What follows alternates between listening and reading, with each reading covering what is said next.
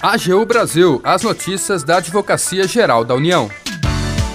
Olá, está no ar o programa AGU Brasil. Eu sou Jaqueline Santos e a partir de agora você acompanha os destaques da Advocacia Geral da União. Mudanças climáticas e danos à população vão nortear ações da AGU em defesa do meio ambiente. Ideia é levar em conta esses prejuízos na hora de cobrar grandes desmatadores. Siga as redes sociais da Advocacia Geral no Twitter, YouTube, Facebook e Instagram. E acompanhe também as notícias no portal gov.br/agu. E vamos agora conhecer as novas estratégias da AGU na defesa do meio ambiente em tempos de mudanças climáticas.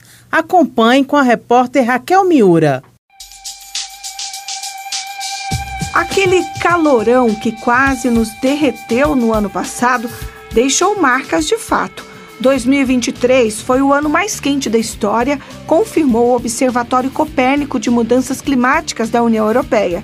Aquelas previsões que a gente via nos livros de escola, derretimento de calotas de gelo, temperatura do planeta subindo, isso agora é vida real. Antigamente a gente falava tudo sempre em termos de previsões, né, de futuro. Olha, as coisas estão mudando. Olha, a gente vai sofrer uma grande elevação é, das temperaturas. É, os fenômenos extremos vão ficar cada vez mais frequentes.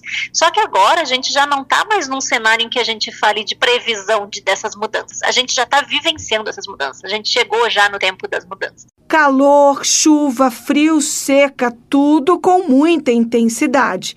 A meteorologista Naina Araújo, do IMET, disse que ainda não sabemos o que vem pela frente nessa junção de fenômenos, como é o Ninho Laninha com a nova realidade climática qual vai ser agora daqui para frente eh, os impactos de um El Ninho, de uma Laninha. Então não tem nada ainda muito claro. Estava assistindo uma reportagem da, da própria Organização Meteorológica Mundial comentando que, embora com todas as reuniões que eles fazem anuais, com todos os acordos, os tratados, né, para que cada país contenha aí esse, essa emissão do CO2, dos gases aí que contribuem para o efeito estufa, na prática isso não está ocorrendo. Tanto é que a gente está vendo essa elevação aí das temperaturas de modo global. Então, assim, o cenário daqui para frente ninguém sabe o que, que vai ocorrer, não tem nada muito claro, mas o cenário não é muito positivo, né? Se a gente continuar nesse ritmo. Quando os termômetros sobem muito, aquele calorão de meu Deus, cada brasileiro se vira como pode.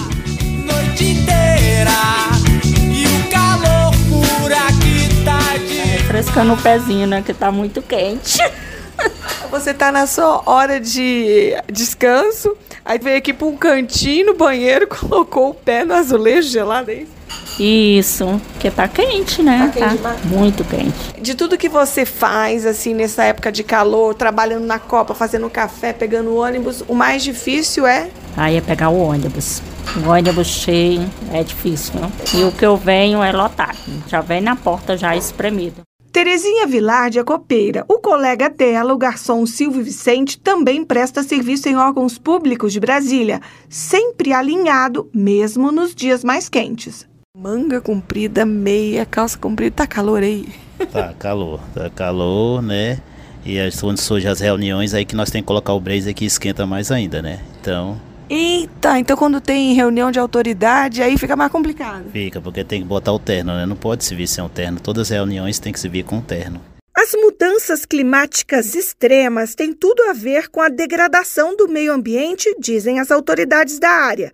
A AGU entra nessa questão em várias frentes, na discussão em torno da regulação do mercado de carbono, no suporte jurídico para estratégias de proteção às reservas indígenas, na defesa jurídica de multas aplicadas por fiscais ambientais e com ações na justiça. A ideia é que o impacto das mudanças climáticas entre no cálculo na hora de cobrar grandes desmatadores, explicou Mariana Cirne, que coordena a Procuradoria Nacional de Defesa do Clima e Meio Ambiente da AGU.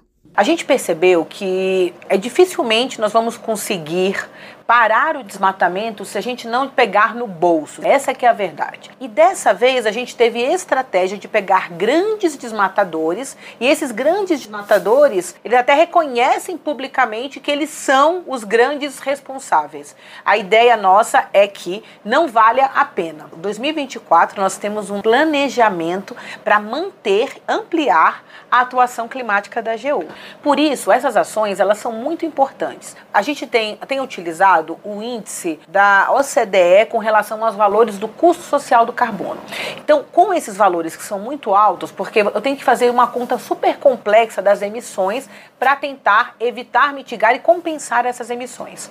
Quando eu proponho uma ação e eu bloqueio os bens dessa pessoa, eu tenho um diferencial. Não passa a ser só um discurso, eu torno algo concreto. A primeira ação nesse sentido foi apresentada no ano passado, quando moradores do estado do Amazonas sofreram com a fumaça e a contaminação do ar, e outras virão como forma de fazer justiça ambiental. Porque na hora que você coloca um peso maior em termos econômicos para que aqueles que estão destruindo, destruindo o meio ambiente, causando o aquecimento global, eles paguem, eu também estou tentando evitar o problema da justiça climática, que é exatamente isso. Os mais vulneráveis são os mais afetados.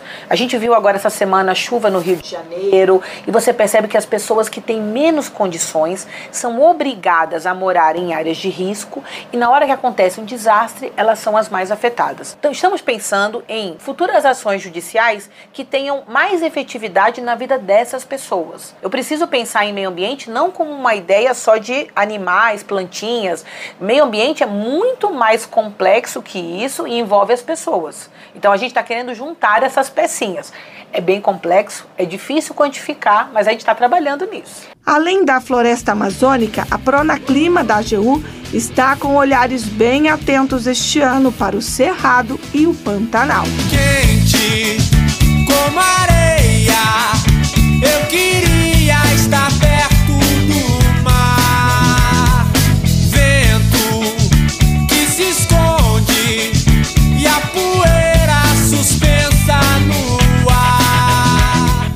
Com a sonorização de André Menezes da AGU Raquel Miura. E o calor por aqui tá demais. O AGU Brasil fica por aqui. Você pode acompanhar as notícias e o trabalho da instituição no portal gov.br/agu e em nossas redes sociais. Com os trabalhos técnicos de André Menezes, o programa é produzido pela equipe da Assessoria de Comunicação da Advocacia Geral da União. Acesse também o nosso perfil no Spotify.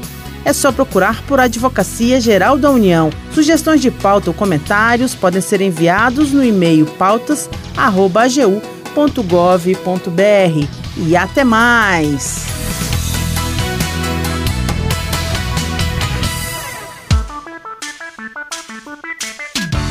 AGU Brasil, os destaques da Advocacia Geral da União.